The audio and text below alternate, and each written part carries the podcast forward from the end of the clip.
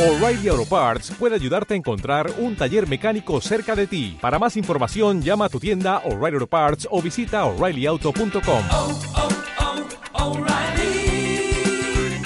oh, Parts. Etapa 4 de nuestro viaje. Vigo hoy, Madrid 1931.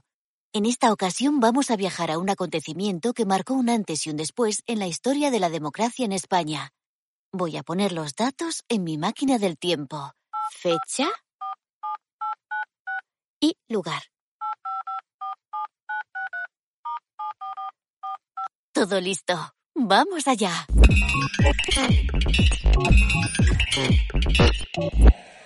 ¡Oh! ¡Llegamos! ¡Ah! Hemos viajado un poquito más lejos de lo que suele ser habitual. Estoy en el Palacio de las Cortes en Madrid, el 1 de octubre de 1931. Más concretamente, estoy en el pasillo del Congreso de los Diputados. Dentro está teniendo lugar un acontecimiento que pasará a la historia y tiene como protagonista a una mujer. Pero, por el momento, no os digo más. Vamos a escuchar unos minutos el apasionado debate que está teniendo lugar detrás de esta puerta. ¿Por qué hemos de conceder a la mujer los mismos privilegios que al hombre? ¿Son acaso organismos igualmente capacitados? La mujer es toda pasión, toda emoción, toda sensibilidad. No es, en cambio, reflexión, no es espíritu crítico, no es ponderación, ni mucho menos sensatez.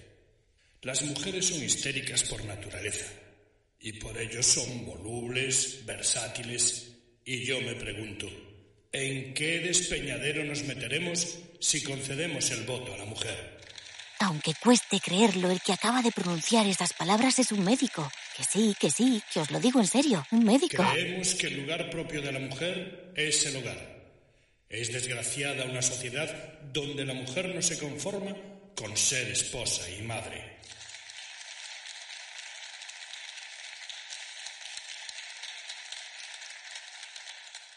Esta Constitución ya puede decir en su primer artículo que España es una república democrática en la que todos sus poderes emanan directamente del pueblo. Si no se deja votar a la mujer, para mí y para todos los demócratas, solo diría una cosa, que España es una república aristocrática de privilegio masculino y que todos sus derechos emanan exclusivamente del hombre. Supongo que ya os habéis situado en el importante acontecimiento que tuvo lugar este 1 de octubre de 1931. La aprobación del derecho al voto femenino en España conseguida por una mujer llamada Clara Campoamor, que tuvo que enfrentarse a miembros de su propio partido y también a la otra diputada que formaba parte del Congreso en esta fecha. Este pequeño extracto nos da una idea aproximada del arduo trabajo que tuvo que llevar a cabo Clara Campoamor para rebatir y dejar en evidencia argumentos tan peregrinos como estos que acabamos de escuchar. Contaros también que sus intervenciones eran seguidas con muy poco respeto. Risas, insultos, gritos, desplantes. Para que os hagáis una idea, bastan unas líneas publicadas en el diario Informaciones que os voy a leer a continuación. Viendo cómo escuchan los diputados a la señorita Campoamor, a la que interrumpen, de la que se mofan y a la que hacen blanco de ironías de mal gusto, se convence uno más de que la mujer debe tener voto. Seguramente no vendrían al Parlamento muchos de los que están ahora en él. Menos mal que gracias a su inteligencia, su formación, su experiencia, sus dotes de oradora y su valentía, se enfrentaba a quien se le pusiera por delante. Y ahora vamos a profundizar un poquito más en la figura de la protagonista de este viaje, Clara Campoamor. Nació el 12 de febrero de 1888 en una familia humilde del madrileño barrio de Maravillas, conocido hoy como Malasaña. Su padre era contable en un periódico madrileño, su madre era modista, y de los tres hijos que tuvo el matrimonio, vivieron dos, Clara e Ignacio. Su padre murió cuando Clara tenía solo 13 años. Tuvo que dejar la escuela para ayudar a su madre. Entró luego de dependienta en una tienda y a los 21 años hizo oposiciones para auxiliar del cuerpo de telégrafos. Las ganó y empezó a trabajar en 1910 en San Sebastián. Cuatro años más tarde se presentó a oposiciones para profesora de adultas en Madrid y las ganó con el número uno. Pero solo podía enseñar taquigrafía y mecanografía ya que no tenía siquiera el bachiller. Decidió entonces estudiar mientras seguía ayudando a la familia. Además de sus clases, trabajaba como mecanógrafa y como secretaria en un diario. En este último puesto conoció a mucha gente y creció su interés por la política. En 1920, cumplidos los 32 años, su vida dio un giro radical. Se matriculó como alumna de bachillerato que terminó en dos años y a continuación en la Facultad de Derecho. Con 36 años se convirtió en una de las pocas licenciadas españolas. Para que podamos valorar en su justa medida lo que Clara Campoamor consiguió, os diré que en esta época la presencia femenina en la universidad era absolutamente minoritaria, pero que una mujer, además de conseguir licenciarse, quisiera ejercer la profesión en la que se había formado, era más raro todavía. Nuestra protagonista lo tenía muy claro y solicitó su inscripción en el Colegio de Abogados para poder ejercer como tal. Fiel a sus ideales feministas, empezó a colaborar en asociaciones en defensa de la emancipación de la mujer y de reconocimiento de sus derechos. En 1931, con la Segunda República, le llegó el momento de cambiar las cosas desde la política. La ley electoral no permitía el voto femenino, pero sí podían ser elegidas diputadas las mujeres mayores de 23 años.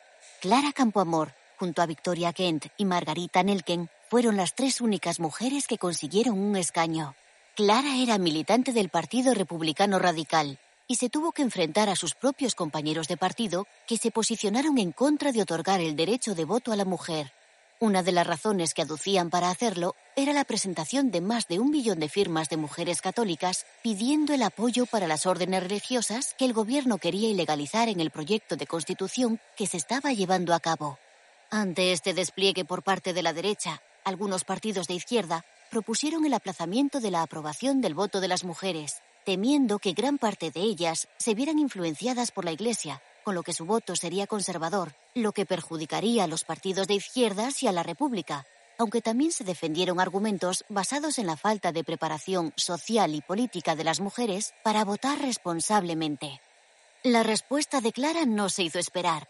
Ella defendía el derecho al voto de la mujer como un derecho fundamental y no en función de si jugaba o no en favor de sus intereses y reclamaba también el derecho de las mujeres a equivocarse.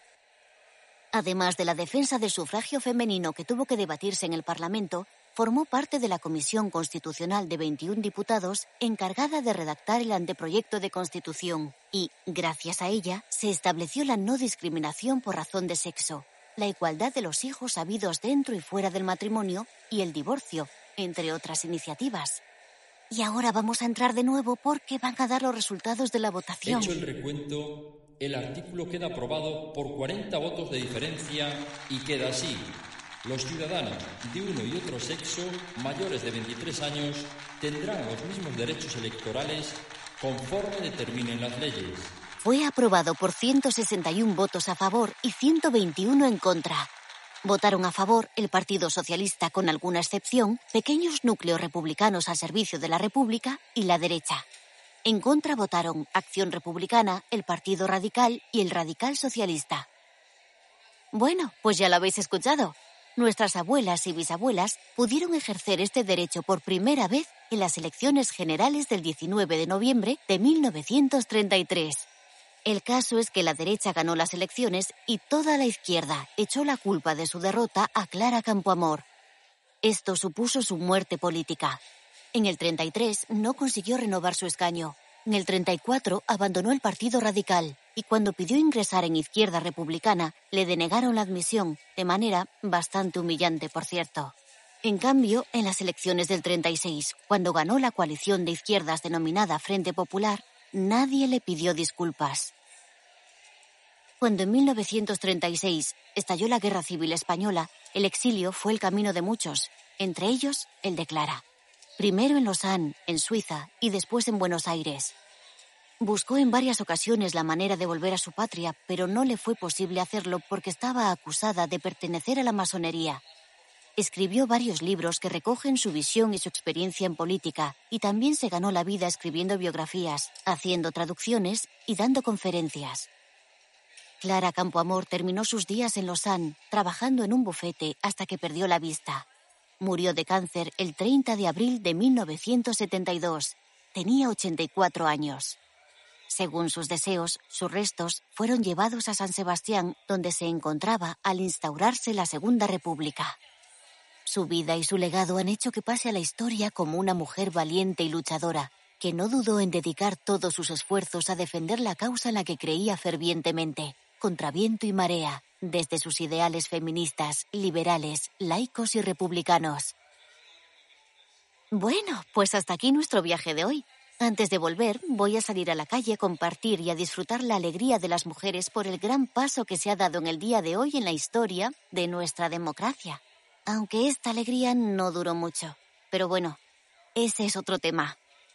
Os espero en el siguiente viaje con muchos más personajes interesantes. Hasta pronto.